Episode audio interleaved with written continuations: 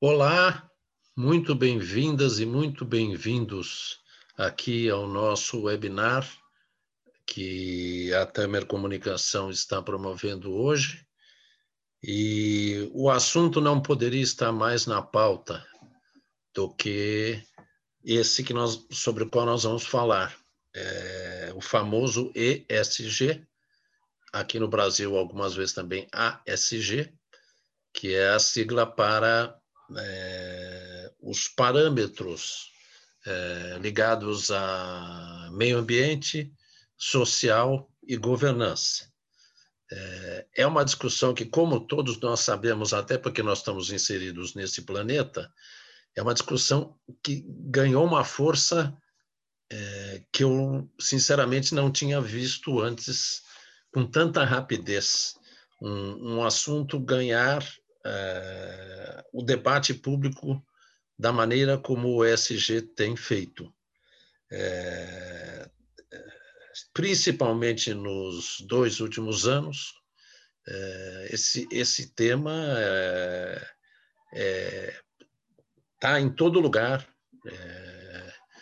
cada vez discutido em mais profundidade, e hoje aqui a gente trouxe quatro feras que vão nos ajudar a entender em que estágio estão é, esses três pontos que formam a sigla ESG em diferentes segmentos. É, Para nós aqui da Tamer foi é, uma honra ter esse pessoal todo aqui, porque é um pessoal que vocês vão ver só tem fera mesmo. É, quem vai estar aqui conosco debatendo hoje, falando sobre ESG, é o Fábio Coelho, que é presidente da AMEC. A AMEC é a Associação de Investidores é, no Mercado de Capitais, que tem tido uma presença muito forte no debate de vários temas aí ligados ao mercado. O Guilherme Atia, o Guilherme é, está falando direto de Bruxelas, na verdade de Waterloo, perto de Bruxelas. É, também é um especialista, ele é, tem vasta experiência em grandes empresas na, na vida acadêmica e é o organizador do, do Stakeholders Relations, da organização Stakeholder Relations. O Luiz Ricardo Martins, que é o presidente da ABRAP, a Associação Brasileira de Entidades Fechadas de Previdência Complementar, os famosos fundos de pensão, que, como investidores institucionais de peso, certamente tem muito a falar sobre esse assunto, e o Vitor Bidetti. O Vitor é CEO da Integral Bray, é, que é estrutura, é, é, um, eles fazem a estruturação e a gestão de fundos imobiliários. E o Vitor tem casos práticos aqui para nos falar. Eles fizeram, eles Integral Bray, é, fizeram imprimir, é, inclusive um, estruturaram o primeiro fundo é, com os parâmetros ESG, primeiro fundo imobiliário é, voltado para esses parâmetros. Então, como vocês viram, é, é, é só craque, né? É, só tem especialista e dos bons aqui. E para começar, então, a nossa conversa, é, por ordem alfabética, nós vamos fazer uma pergunta para o Fábio Coelho, que é o presidente da AMEC. Fábio, é, eu sei que a AMEC tem acompanhado, a gente tem visto aí na mídia, é, esse debate sobre ESG que vai diretamente é, ao coração da, da entidade, digamos. E, Fábio, eu queria que você dissesse para nós, é, a pergunta é, por que é que, pelo que a gente tem visto, o G da governança prevalece tanto em relação aos outros dois, o meio ambiente e o social, no debate atualmente? Por favor, Fábio. Obrigado, Theo, pelo convite de estar aqui fazendo um bate-papo sobre um assunto tão relevante, sobre o qual a gente tem se debruçado aqui nos últimos meses, para tentar entender um pouco todas essas mudanças que estão acontecendo no mundo. Eu cumprimento aqui meus colegas de painel, uma satisfação estar aqui com vocês hoje. Né? E eu começo dizendo, Theo, que a gente tem uh, notícias boas e ruins. Né? Começando pelas notícias boas, eu acho que nós temos muitas oportunidades aqui com a evolução dessa pauta de sustentabilidade, ESG, sobretudo aqui no mundo financeiro, onde a gente está mais inserido aqui, principalmente com o chapéu de AMEC. Uh, mas a notícia ruim é que nem todo mundo está percebendo a dinâmica dessas mudanças que estão acontecendo e, obviamente, não estão sabendo aproveitá-las. Tá? São mudanças, eu acho, daquelas estruturais que não acontecem todo dia, desafiando os executivos a tomarem decisões estratégicas, mas eu acho que esse é o papel né, de um bom executivo, tomar decisão. Mas eu acho que o que muda em relação a outros momentos que a gente vive aqui de transformação é a velocidade com que tudo isso está acontecendo. Isso realmente impressiona. Eu já tive a oportunidade de participar de outros debates com colegas que estão aqui na sala, né? E a gente está vendo como o mundo empresarial está tentando se adaptar a tudo isso. Até pouco tempo, a gente dizia que o, o ESG ele tinha uma pegada muito de nicho era algo mais específico, que era praticado, eu acho que por alguns investidores, com, principalmente com fundos de impacto e, e, etc. E hoje ele ganhou uma dimensão, você citou, de, de, que a gente chama aqui de, de mainstream. Né? Ele acaba a, a, influenciando decisões, inclusive no campo estratégico, que eu vou comentar um pouco aqui na sequência, mas como eu estou, acho que abrindo aqui o, o, o bate-papo, eu não posso deixar de comentar, é, à luz aqui do que eu falei, né, dessa narrativa de mudança, estou de olho no relógio, né, tudo que está acontecendo no Brasil e no mundo. Né? A gente viu, uh, e o Gui acompanhou isso muito bem, principalmente o fato dele estar tá na Europa, né, é, é, os posicionamentos que muitos investidores institucionais tiveram no mundo inteiro, essa pegada aqui de manifestações sobre como eles estão de fato fazendo valer essa agenda de sustentabilidade nas empresas, os governos fazendo regulações, o próprio Banco Central aqui no Brasil muito atento a essa pauta climática para a instituição financeira. Olha só, né? já para uma agenda de 2022, Luiz Ricardo conhece bem a questão das mudanças demográficas que estão fazendo com que novas gerações tenham outros apetites aqui, e a indústria também de investidores institucionais se adaptando para tudo isso. Né? O, o, o Gui, um grande especialista aqui no stakeholder capitalism, né?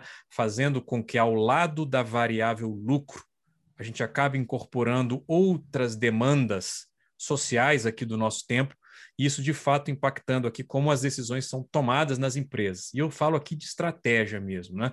Acho que foi esse o tempo em que a gente tinha aquele modelo estratégico, Theo e colegas, onde você fazia um planejamento a cada quatro anos, dava uma revisada ali ano a ano ah, e eventualmente seguia com a direção da condução da sua empresa. Né?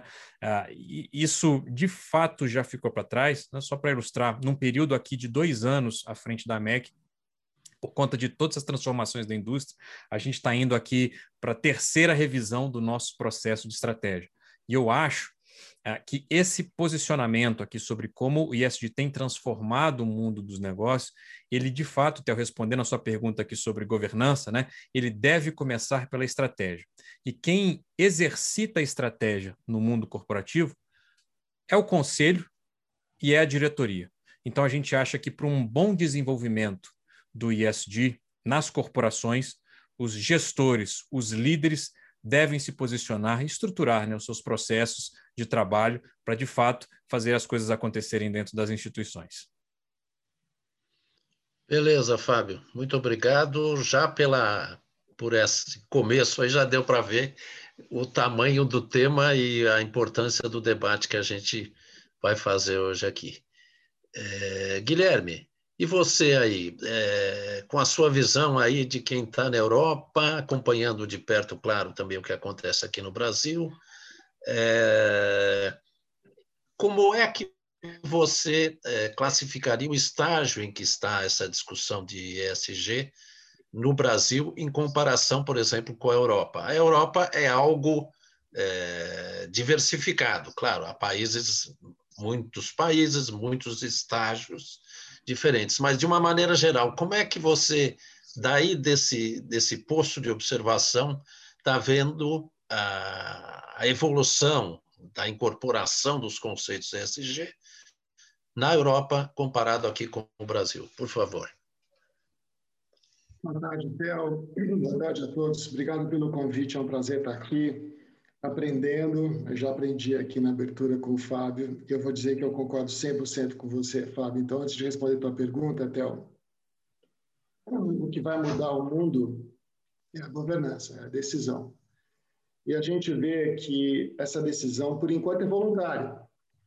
As empresas tomam a liberdade de escolher os seus parâmetros, sejam indicadores é, dados pelas standard setters, como GRI e outras, sejam certificações, como o Sistema B, é, sejam é, classificações, como das bolsas, ou seja, é uma decisão ainda voluntária, mas ela vai deixar de ser. Né? Então, Theo, para responder a tua pergunta, o que está acontecendo aqui na União Europeia, esse bloco dos 27 países, é a introdução da terceira revisão do reporte, do, do relatório não financeiro, que acabou de ser re, renomeado para relatório de sustentabilidade. É a terceira revisão em seis anos. Para quem conhece o modelo burocrático da União Europeia, sabe que as coisas aqui são lentas. Por natureza, são muito discutidas, tem muita consulta pública, enfim. No caso dessa regra de reportes sustentáveis, é a terceira em seis anos. Isso é um marco. Então, quando a gente fala em velocidade, a gente está falando em ultra velocidade, velocidade da luz nesse caso. Essa terceira revisão que saiu agora, em abril, ela vai fazer com que 11 mil empresas aqui do bloco sejam obrigadas, a partir de 23, em relação a 22, fazer um reporte de sustentabilidade com as mesmas características do balanço financeiro. Auditoria, materialidade, transparência. Então, o conselho, Fábio, passa a ter uma posição um pouco diferente. Né? Até então, ele tem autonomia, né? ele e a diretoria, e já começa a passar por uma fase que ele tem a obrigação fiduciária. Né? Ele vai assinar em cima de um relatório que pode complicar. Um outro fator interessante, Theo, é, eu venho acompanhando alguns eventos aqui, até organizando outros, enfim, mas o que eu mais me impressionei foi um grande evento que eu estava lá assistindo, como outros tantos, é, que é, teve a participação no primeiro dia de várias pessoas da comissão e do parlamento, e no, no segundo dia, os chefes de Estado. E aí, assistindo a apresentação, tudo isso sobre governança, sobre sustentabilidade, mudança climática, dentro da bandeira do que eles chamam de o Acordo Verde Europeu, the EU Green Deal, que por acaso tem 1,2 trilhão de euro. 1,2 trilhões de euros para financiar. Então, não estamos falando de um plano nascido assim numa reunião, estamos falando de algo bastante consolidado. Mas voltando ao evento. No dia seguinte, lá com os chefes de Estado. Então, teve uma, um dos painéis era sobre o próximo G20. E aí veio o ministro das Finanças da Itália, que vai sediar, enfim, que está liderando esse grupo. E quando ele começa falando com toda a seriedade, com toda a capacidade e criticando greenwashing, whitewashing e outros tantos washings, eu fiquei impressionado com esse vocabulário, que é um vocabulário assim um pouco já avançado na nossa discussão, já está na boca, já está na mente dos reguladores do poder público. E para concluir, Theo, essa abertura, depois a gente pode discutir um pouco mais, dos três, das três letras, a, a Europa tem hoje um foco maior claramente na governança. Até por razões históricas, né? A governança é um fator importante, tantas guerras, tantas animosidades, tantos conflitos, né? A União Europeia nasceu para tentar resolver isso. Então, governança está no DNA da União Europeia. Ela precisa conviver, como você mesmo colocou, Theo, com diferentes países, com diferentes culturas. Né? Onde eu moro aqui, a rua de trás fala outro idioma. Né? Então, tem que conviver entre diferentes o tempo todo. E essa governança vem já há muito tempo, vem com uma previsibilidade muito grande para as empresas. E as empresas aqui já incorporaram a questão de sustentabilidade, aspectos sociais e transparência já há algum tempo. Tem a Alemanha, por exemplo, que tem lá os conselhos com a participação dos empregados, tem votos democráticos em vários países e agora esse processo liderado pela União Europeia. Então, eu diria que é uma natureza, é uma naturalidade que a gente esteja aqui envolvendo. E olhando daqui para o Brasil, Eu vejo o Brasil com enormes capacidades, cases, histórias, mas se eu deixar aqui um recado para não para vocês que vocês aqui no painel sabem, mas para quem eventualmente é, pensa que quem está aqui na Europa, enfim, tem uma visão um pouco né, de baixo, de baixo para de alto para baixo e tal, eu, eu, eu fico dizendo o contrário. A gente tem um único problema: a gente não conta a nossa história aqui. A gente quer que os outros contem a nossa história e a gente não conta. Se você não contar a sua história, os outros vão contar por você. E esse é o grande problema nosso. E vou deixar uma provocação final e vou passar a palavra de volta para você. O debate ESG, o debate de stakeholder capitalism, não pode ser um debate norte sul. Desculpa, norte-norte. Tem que ser um debate norte-sul, sul-norte. Onde está a nossa visão de diversidade? Que é um país com mais diversidade que o Brasil. Cadê as vozes do Brasil para dizer isso? Tem. Eu participo de vários eventos tem jovens brilhantes, me emocionam. Mas é preciso dar mais espaço a eles, acreditar mais que o Brasil tem muito a fazer e muito a contribuir. Então, fica aí a provocação, até obrigado. E aí estou curioso para ouvir agora os próximos. Muito obrigado, muito enriquecedor essa, esse início, Guilherme, muito bom mesmo. E agora o nosso Luiz Ricardo Martins. O Luiz, presidente da ABRAP, a ABRAP é a Associação das Entidades Fechadas de Previdência Complementar, que são os fundos de pensão, e tem participado intensamente aí de vários debates sobre, sobre ESG. Claro, os fundos de pensão, como investidores institucionais, não poderiam estar de fora dessa discussão, e a discussão tem acontecido, o debate cada vez mais frequente, né?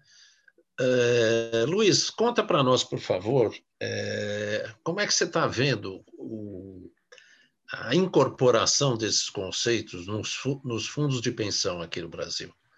Por favor.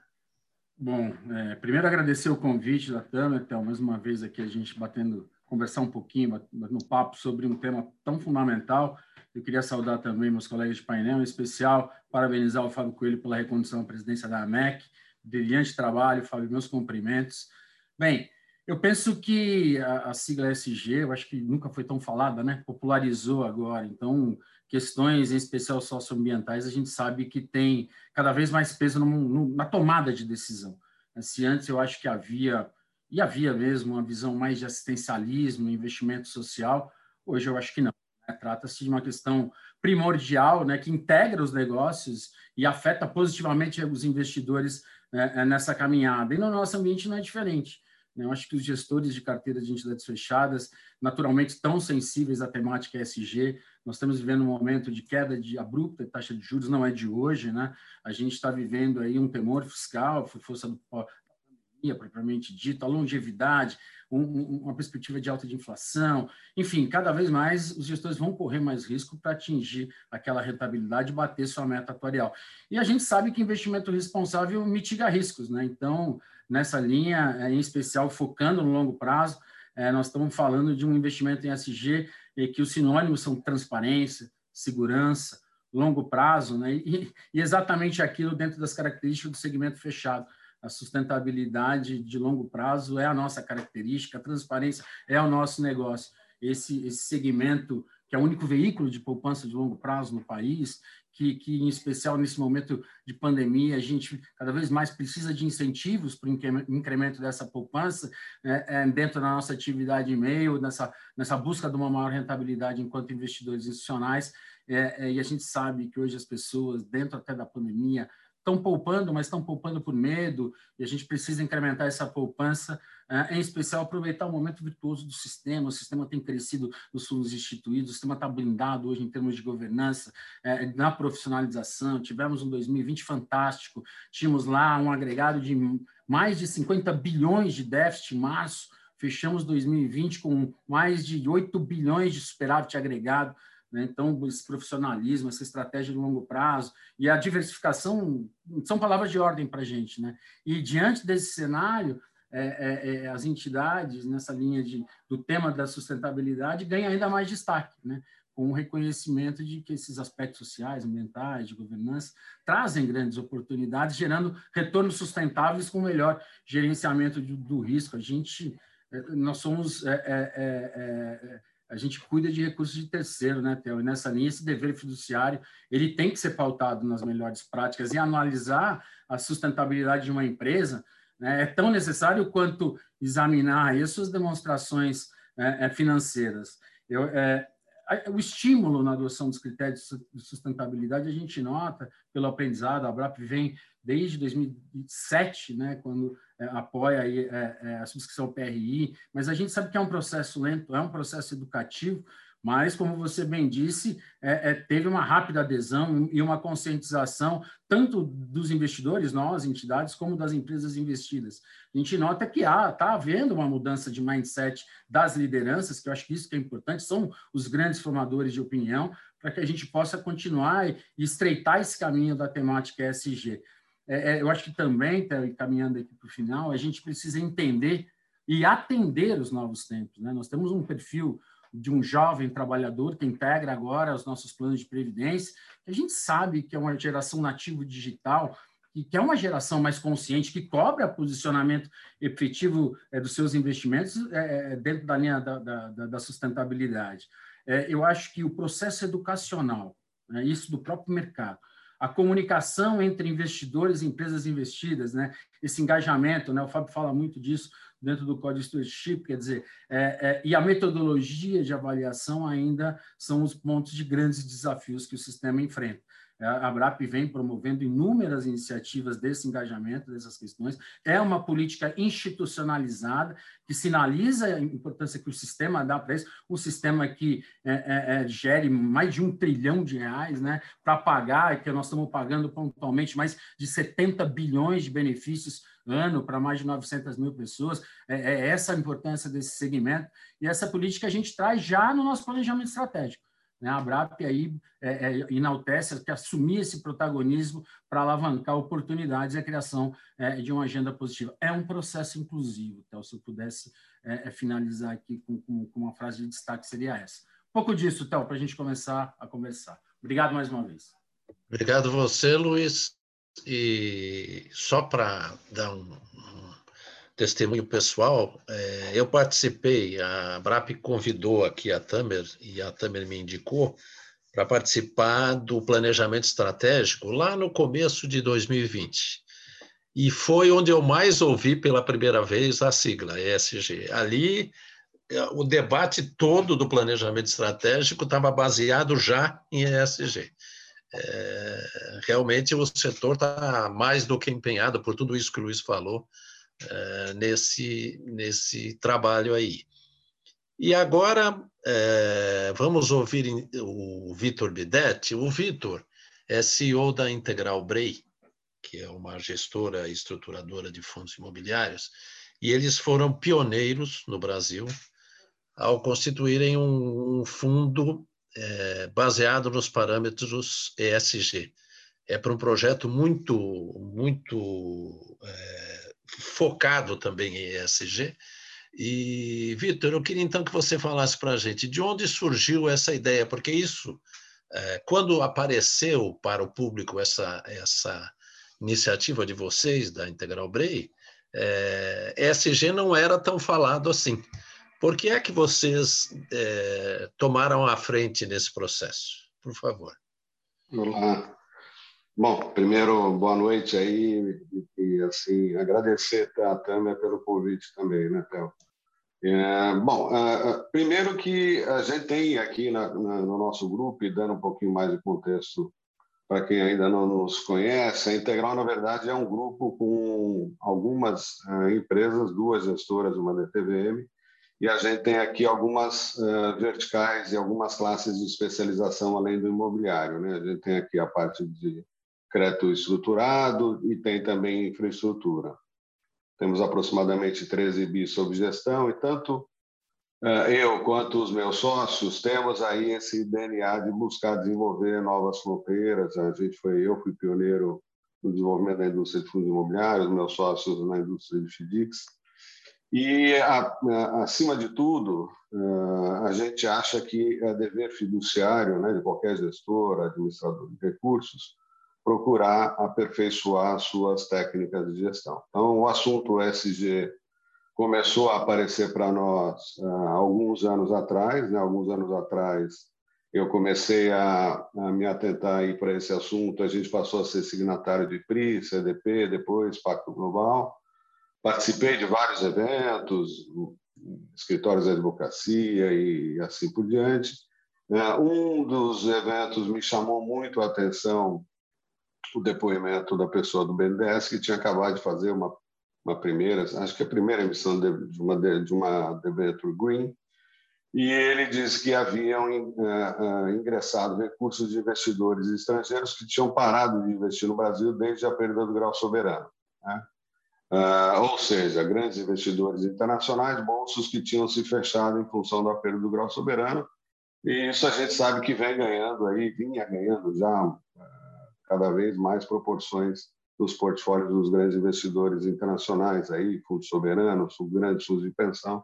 Então isso fez com que a gente começasse a olhar uh, não só por uma questão de dever fiduciário, mas também por essa característica nossa aí de olhar novas fronteiras e buscar desenvolver uh, produtos com mais qualidade. Aí, a partir daí, naturalmente, dentro das classes de ativos que a gente atua aqui no grupo, o imobiliário tem um, um fit melhor com, com o assunto, principalmente sustentabilidade, por motivos óbvios, né? Então, a questão das certificações das propriedades e assim por diante, a gente foi evoluindo ah, na, na, no desenvolvimento de produto. Né?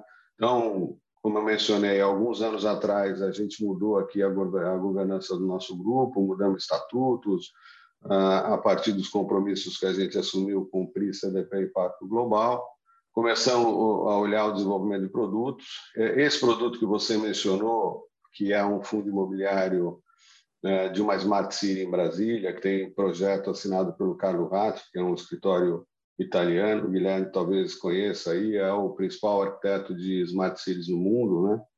Ah, nós fomos contratados para estruturar ou desenvolver toda a estratégia de captação de, de recursos para o desenvolvimento dessa Smart City. É um distrito de inovação, é um projeto muito grande, é um projeto que vai envolver aí ao longo do tempo 7 bilhões em investimento, só o terreno, que é um terreno de um milhão de metros quadrados na Ponta da Asa Norte, é, vale um bi, ele vai ser, está sendo convertido aí na, na integralizado para dentro do fundo e até a CAP, que é a proprietária, vai passar a ser cotista do fundo, cotista de longo prazo.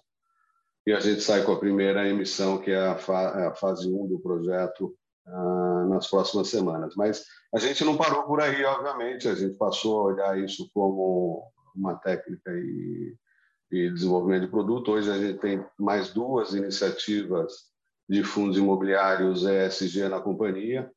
Uh, um deles já está, inclusive, em Roadshow, que é um fundo de boutique office com uma nova técnica construtiva uh, aqui para o Brasil, na América do Norte já bastante desenvolvido. É uma, uma técnica construtiva que usa o CLT, Timber, é um, é uma tecnologia que envolve é, madeira engenheirada, para quem conhece o assunto. Uh, lá nos Estados Unidos, esse é, é o caminho né, futuro aí para as novas edificações. Essa técnica, na verdade, não é que ela é carbono zero, ela é carbono negativo, então a indústria da construção é uma indústria que é, emite muito né, carbono, então técnicas como essa são muito importantes no sentido é, ESG da palavra aí.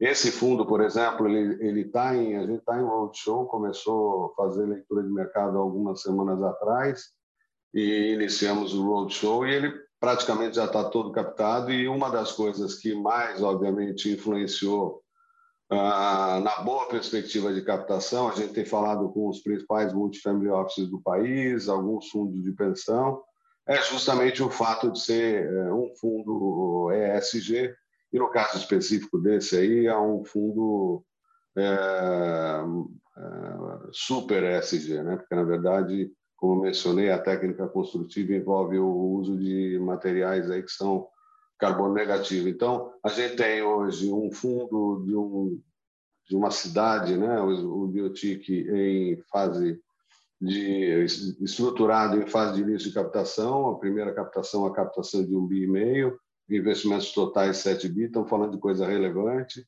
A leitura de mercado é, excelente. Já conversei com vários aí dos associados do Luiz e a turma está tá me cobrando, inclusive, é, esse fundo.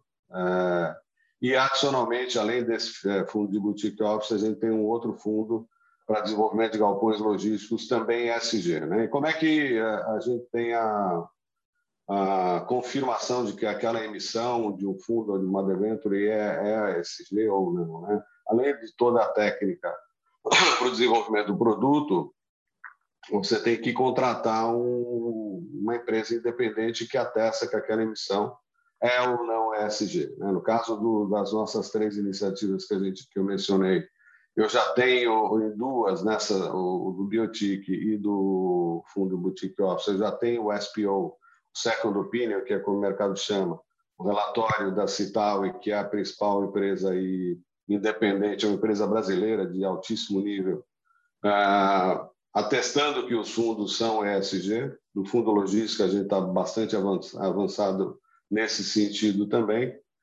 Ah, então, ah, quer dizer, o meu testemunho aqui é de quem já está praticando isso há algum tempo. A gente não está mais falando conceitualmente. A gente comentou aqui no início do bate-papo que esse é um conceito que já vinha ganhando corpo e que a pandemia aí acabou acelerando de uma maneira impressionante e um dos legados positivos, talvez o mais positivo de todos. E agora deixou de ser uma tendência, passou a ser mandatório, né? Então a gente ouve todo mundo falando sobre isso, é o tema mais comentado.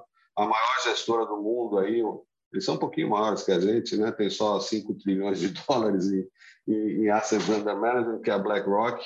O CEO dela tem dado entrevistas consecutivas há algum tempo que o foco é ESG e esse é um caminho sem volta. É isso aí. Theo, está fechado, Theo. Para variar, esqueci. Mas beleza, é, a gente vê assim na prática essas coisas acontecerem, é, dá um ânimo, né? Porque não estamos falando só em teoria, ao contrário, né? É, estamos avançando para coisas bem práticas, né? E uma preocupação que toma conta dessa discussão sobre SG, eu queria falar com o Fábio sobre isso, é o greenwashing, né? É, muita, muito se fala também de ah, tudo bem, SG agora virou marketing, porque você tem que pôr lá que você tem SG para poder captar, atrair o investidor e tal. Fábio, como é que você está vendo essa, é, essa observação? Você acha que há realmente ainda muito greenwashing e pouca é, efetiva é, utilização dos princípios ESG? Como é que você está vendo isso? É, de fato, eu acho que é uma consequência para um mercado que ainda está se desenvolvendo. Costumo dizer que a gente tem três grandes grupos aqui é, de players aqui aprendendo a lidar com ESG.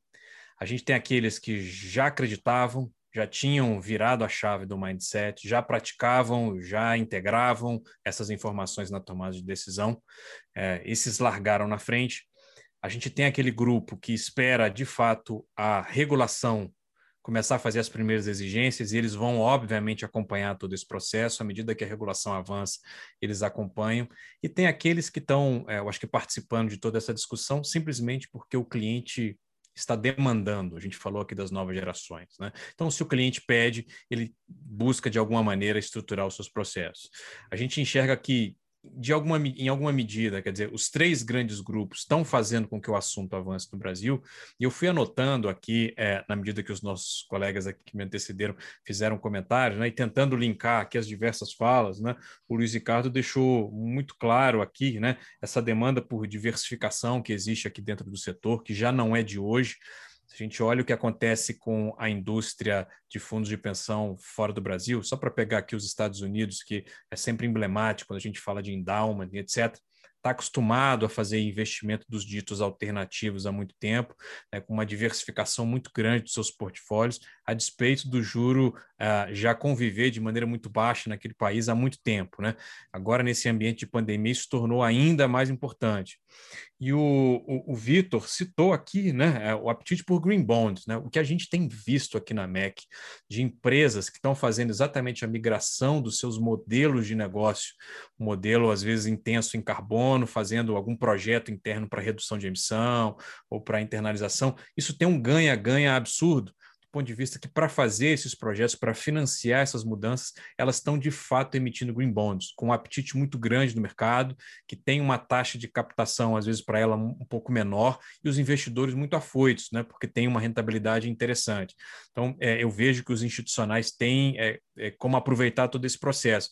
Isso, Theo, está acontecendo não só talvez em setores é, que a gente intuitivamente acha que tem um impacto ambiental maior e que, portanto, vão sofrer essas mudanças. Não, eu, eu, eu, gosto de citar como exemplo o próprio caso da Visa. Né? A gente está falando aqui de uma empresa, de alguma maneira, do setor financeiro, que no ano passado emitiu 500 milhões de dólares em green bonds, exatamente para fazer uma transição dos seus modelos de negócio aqui, né?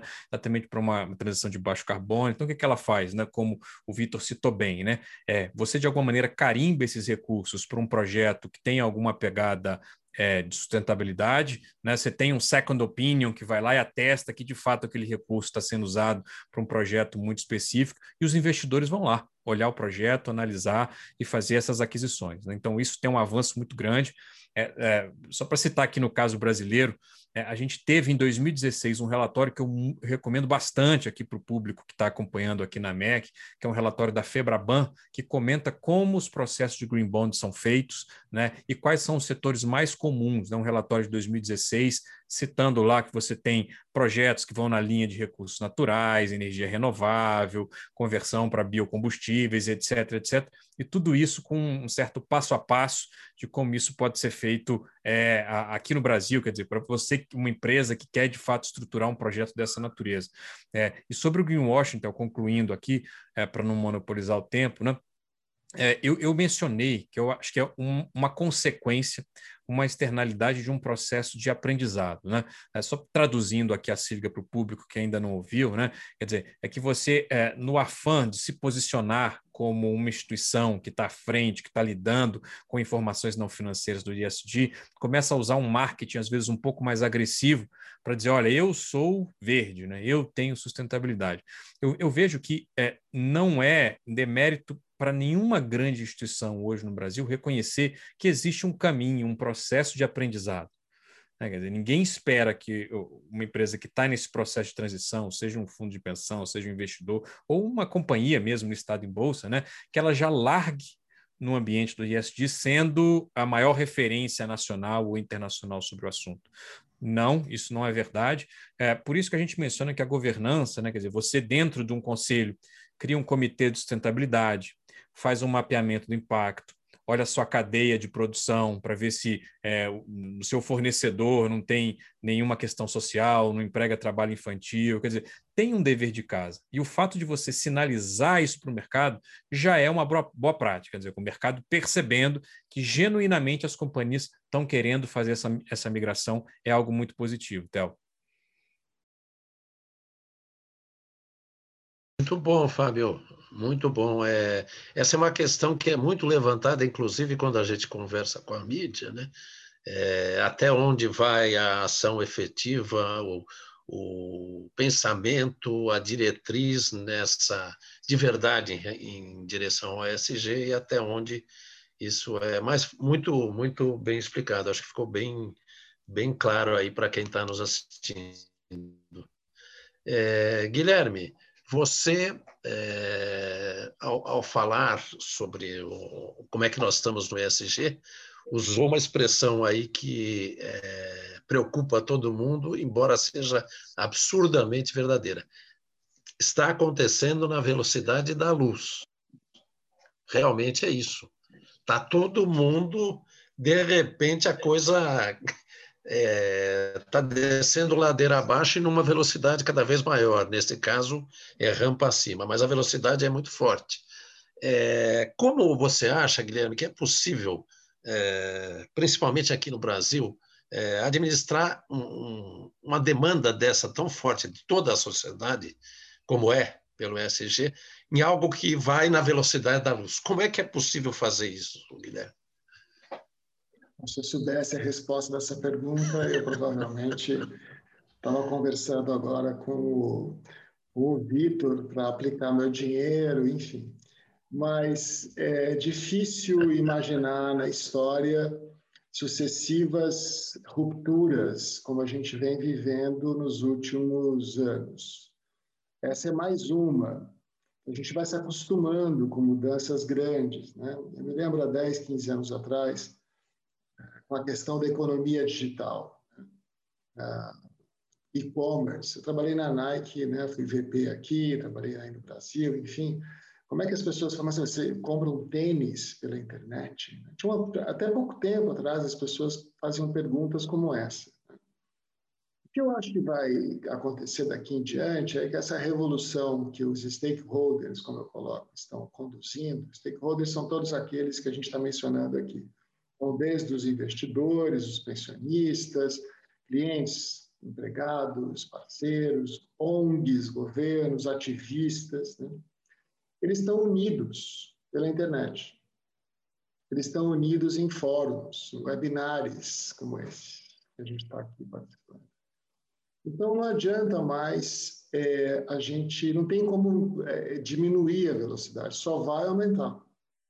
Né? Para eles, essa geração, é um mundo só, não tem fronteira. Então, o Brasil não está numa situação específica, o Brasil está numa situação global, qualquer outra grande economia.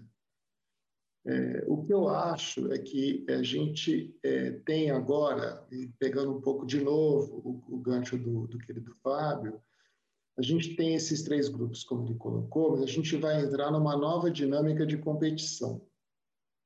Então, é, olhando por um outro lado, é assim: você tem uma velocidade de transformação muito grande e que está alterando três formas de competição: capital econômico, financeiro, que os senhores conhecem melhor do que eu, o capital humano, com atração e retenção de jovens talentos, ou de talentos mais velhos, como eu, mas que acreditam em alguma causa, acreditam em um mundo melhor, e terceiro, no capital social esse capital que está sendo realmente muito importante nas relações com diversos stakeholders.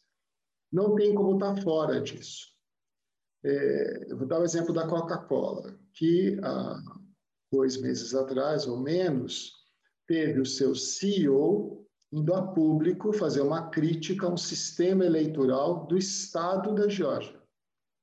Quando que a gente podia imaginar uma gigante global ter o seu CEO global falando sobre a questão da legislação do código eleitoral muito complicada, muito complexa, muito circunscrita à região onde está a sede da empresa.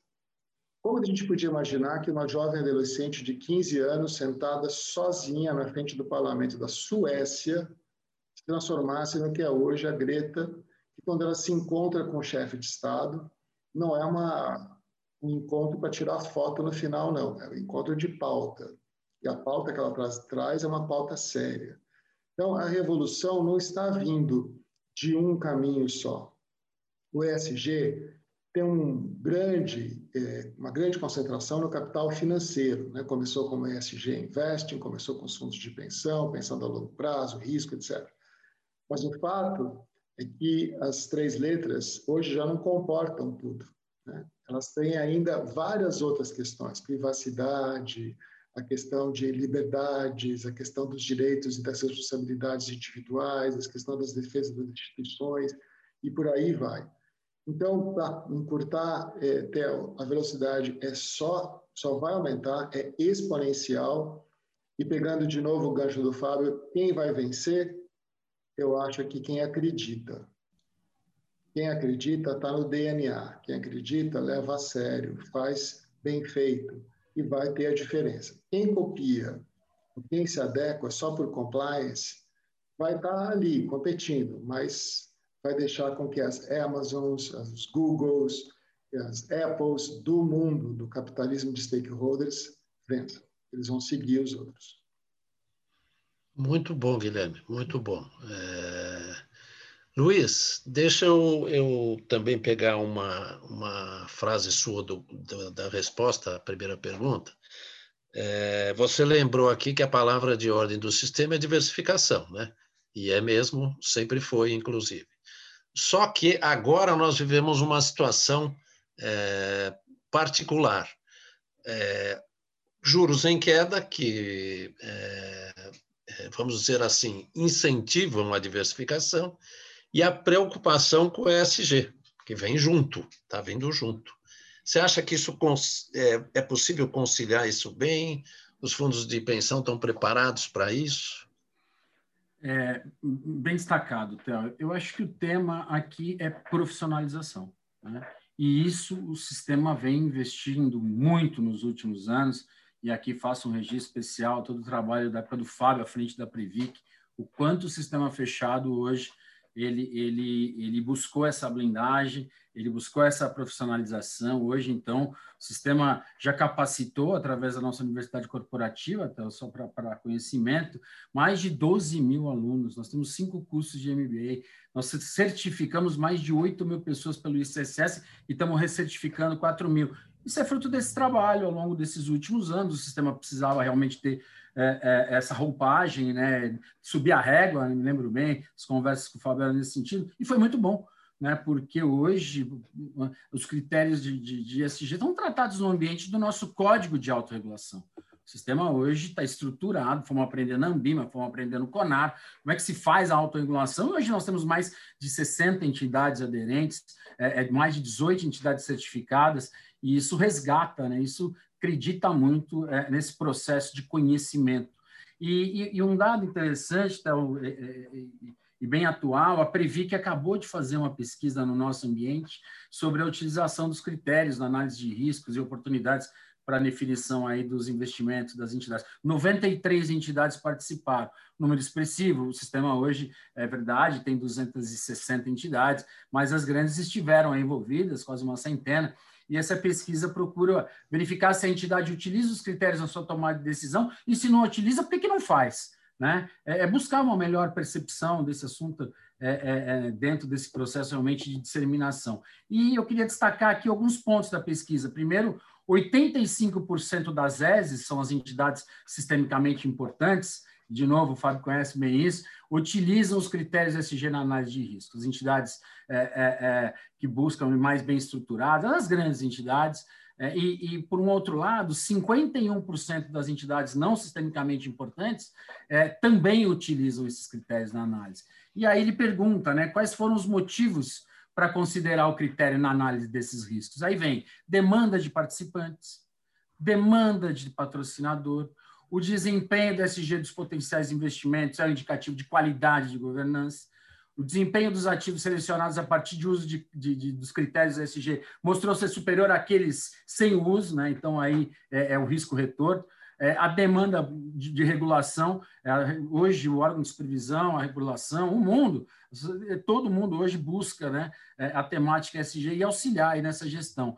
E, e, e, por um outro lado, e aqui encerrando, Théo, os limitadores dessa utilização de informação, nas informações é, é, é, dentro desse espectro. Então, a frequência de divulgação das informações de SG pelas empresas é apontada como insuficiente a baixa qualidade dos dados disponibilizados pelas empresas, no nosso mundo, evidentemente, também é apontada como, como algo é, deficiente ou, ou, ou, que pode ser aperfeiçoado. O custo de obtenção também, há quem aponta que é um custo demasiado, demasiadamente alto é, nesse processo, nessa pesquisa. E, e, a dificuldade de comparar as informações e também informações quantitativas disponíveis. Esses são alguns pontos que a Previc traz, acabou, essa pesquisa ela pôde ser editada, é, então está muito atual, e acompanha esse, essa mudança rápida, mas eu acho que se eu pudesse aqui também resumir, então, na resposta para você, eu digo que é um, é um amplo processo de capacitação, um processo educativo e a disseminação. Né? Eu acho que é isso que nós estamos fazendo aqui hoje. Acho que é um muito bom, Luiz. É muito interessante essa pesquisa que você mencionou aí. É uma iniciativa que eu acho muito importante da, da ABRAP, porque é, sentir é, o pulso mesmo de como é que os fundos de pensão estão vendo isso. Muito bom isso. É, e a importância dessa profissionalização que vocês têm feito já há algum tempo né, para o sistema. É, Vitor, é, eu queria que você falasse um pouco mais para nós é, como é que vocês é, têm sentido a receptividade do investidor em relação ao. Você citou três fundos, um já está mais adiantado, tem também o Boutique Office, que você falou agora, tem o outro em gestação. É, como é a demanda, é, o, o, o, investidor, como é que ele reage a esse fato de ter esses princípios ESG? Ou é uma demanda que parte deles para vocês? Legal, não, é exatamente isso, Theo. A gente já começa a ter a via dupla e mão dupla, né? A gente está, de fato, na, vamos dizer, na liderança aí de, da oferta de, de alguns produtos, principalmente nas classes de especialização. imobiliário, sem dúvida, a gente está bastante na frente. E né, na medida em que a gente apresenta a estratégia do produto e o fato de, de ser um fundo ISD, isso uh, dá um, um salto na, na, na perspectiva de, e, e na percepção do investidor da qualidade da, daquela estratégia, daquele produto, e isso dá uma atração enorme na, na captação. Então, esse caso que eu mencionei aí dos dois fundos que estão mais adiantados, a gente realmente está sendo surpreendido positivamente uh, e a gente já começa a receber agora demandas uh, específicas de uh, novos produtos em outras classes. Então, eu mencionei no início aí um pouquinho mais sobre a gente, né? Quer dizer, a gente tem uma tradição muito grande aí em crédito privado, FDICs, etc. A gente já recebeu e já vinha trabalhando em desenvolver um fundo de crédito privado que investe em empresas é, com esse tipo de, de, governança, em empresas de ESG.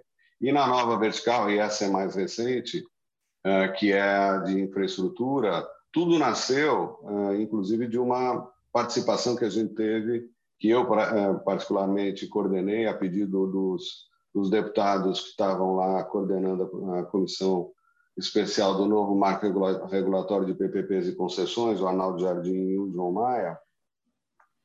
E ontem um grupo de trabalho, juntei Matos Filho, Rollenberger, um grupo muito bacana, e a gente fez lá um, uma, duas grandes reuniões lá meu escritório, onde a gente entregou esse trabalho aí para os deputados, uh, e dentre as diversas recomendações e contribuições, estava lá o incentivo às, uh, às emissões green ou ESG. Né?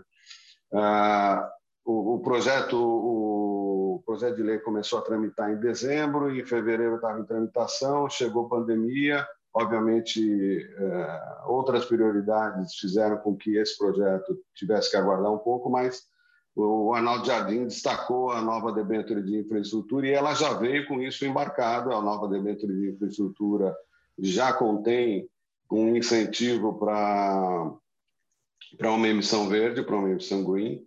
Ela, ela, tem alguns benefícios, né? Isso já já surtiu efeitos práticos, né? Então, voltando a falar de, de efeitos práticos e, e, e, menos de conceitos, esse é um caso típico. Então, a gente tem aqui nas nossas iniciativas no segmento de infraestrutura algumas debêntures green sendo gestadas, um fundo para a eficiência energética, que vai ser ESG seguramente. Né?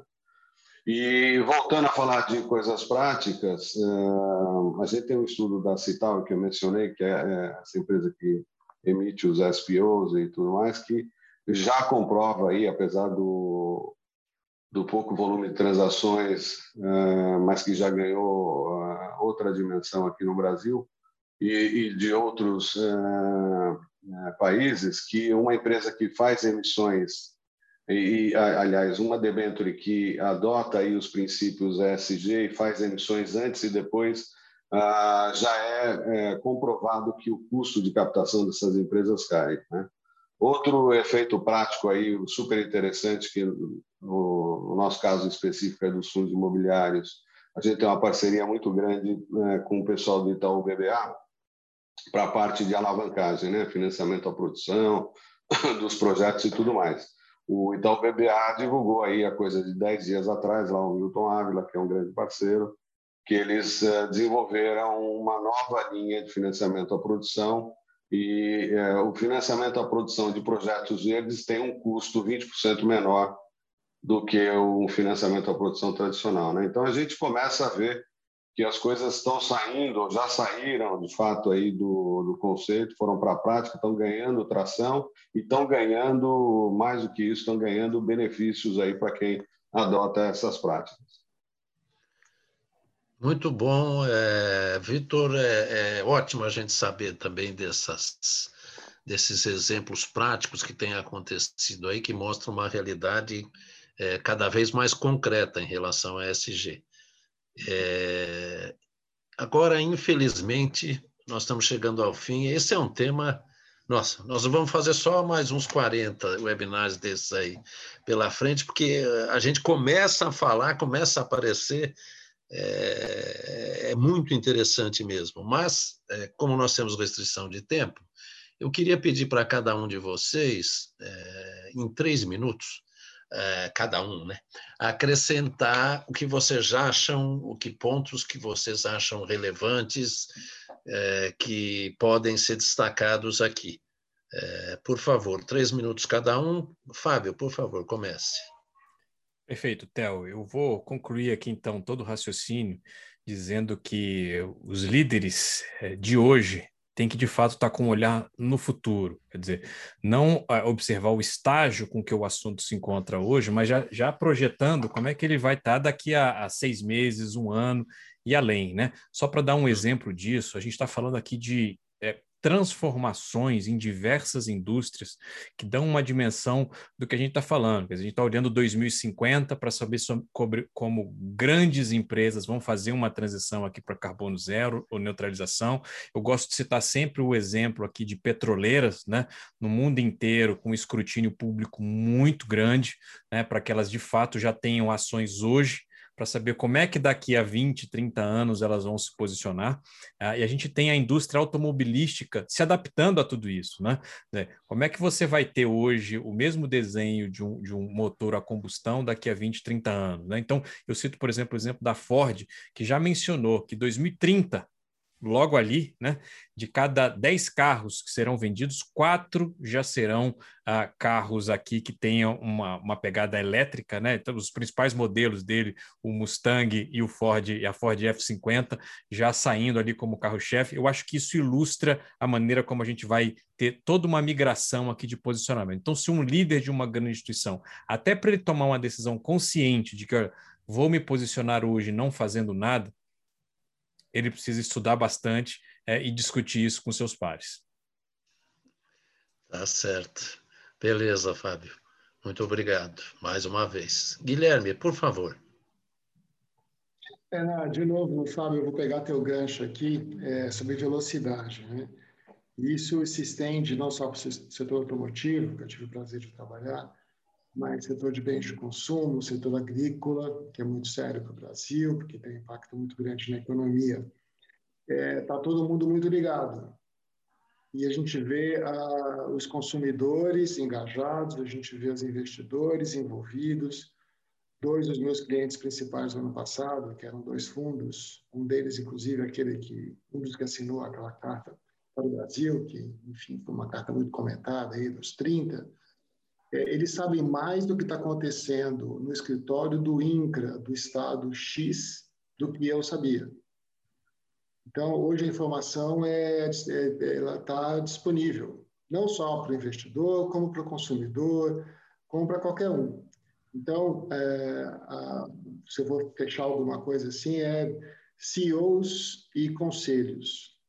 É, tentem incluir outros stakeholders em suas decisões, porque é, isso é fator determinante para o seu crescimento no curto prazo e, obviamente, no longo prazo também.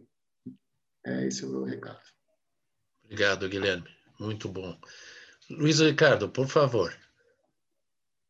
Então, agradecendo mais uma vez a oportunidade e destacando a importância do tema quando a gente fala de sustentabilidade quando a gente fala é, é, de um novo mundo, né, de uma nova organização Então, a mudança de mindset, se pudesse destacar das lideranças, como vocês bem apontaram, eu acho que é uma questão crucial. Quer dizer, já dentro daquilo que eu disse, né, já está no nosso DNA, enquanto investidores institucionais de longo prazo, né, essa sustentabilidade, essa transparência, mas eu acho que é aqueles que, como dizem, têm a caneta, né, são os formadores de opinião, é, é, e, e, esse movimento vem vindo, ele precisa ser continuado né, nessa busca. Eu acho que esse é um tema sem volta né, dentro da nossa estrutura, do que eu tenho visto, conversado, né, é, é, as alternativas dessa diversificação que você colocou, é, é, impossível agora a gente não enfrentar esse tema e adotá-lo, né, efetivamente. Né, não é mais uhum. um faz de conta como lá atrás, né, muito se disse,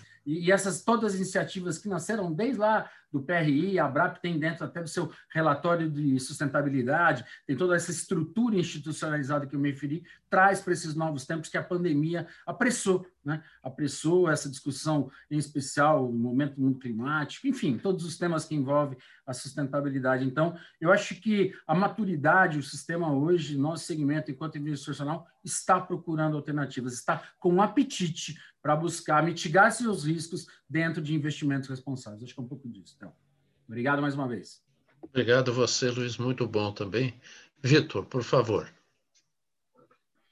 Legal. Bom, é, dando aí, se eu pudesse dar uma recomendação para quem ainda não conseguiu se posicionar ou buscar referências para se posicionar nesse sentido, hoje o que não faltam são ah, as uh, organizações aí que uh, podem contribuir muito nesse, nesse sentido. A mais conhecida delas é o PRI, né? O PRI é o maior organismo uh, ah, ESG aí, talvez, do mundo, me parece que sim. Eles têm lá mais de 2.500 empresas signatárias, uh, mais de 187 trilhões de dólares de assets under management dessas empresas. Isso dá um pouco da dimensão o que a gente está falando já, já, já é realmente é, uma dimensão bastante grande.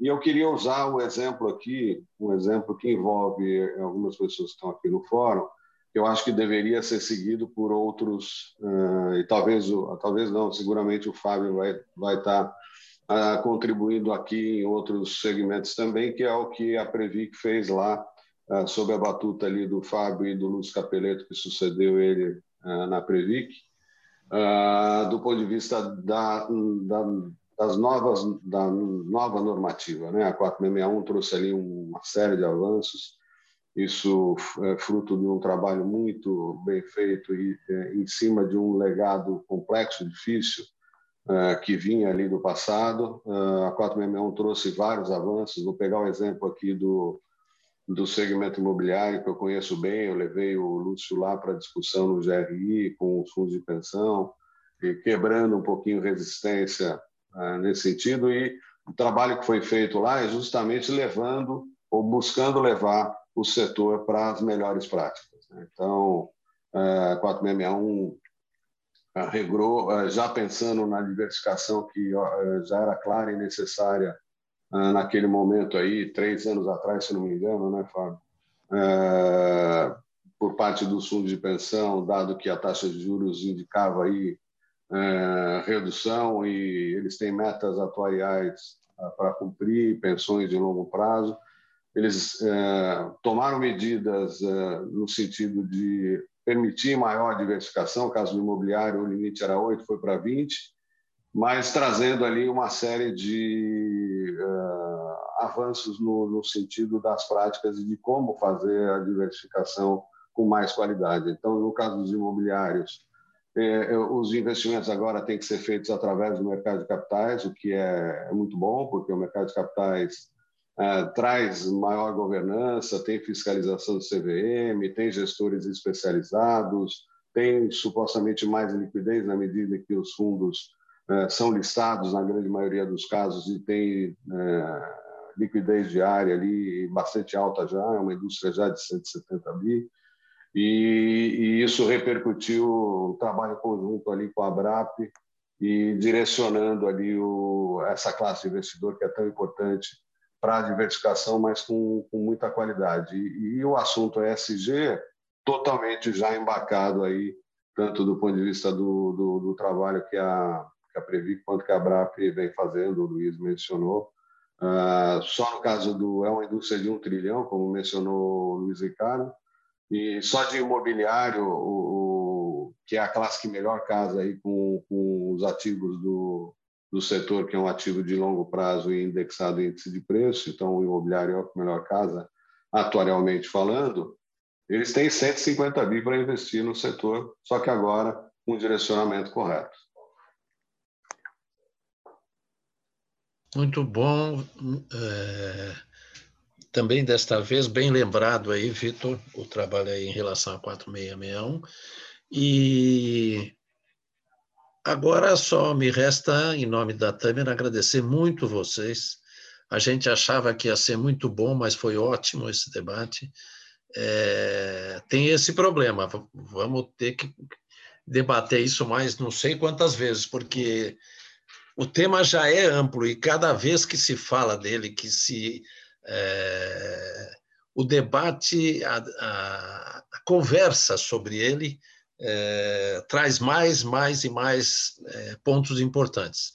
Então, eu, eu quero agradecer muito, em nome da Tâmara, o Fábio, o Guilherme, o Luiz Ricardo e também o Vitor, é, foi muito enriquecedor, foi de alto nível, como a gente estava esperando. Eu falei que só tinha fera no começo. E a todos vocês que assistiram também, eu, eu quero agradecer muito pela, pelo acompanhamento e tenho certeza que foi muito útil para todos vocês. Obrigado aos nossos convidados aqui e voltaremos numa próxima ocasião. Até lá. Muito obrigado, Théo. Um grande abraço.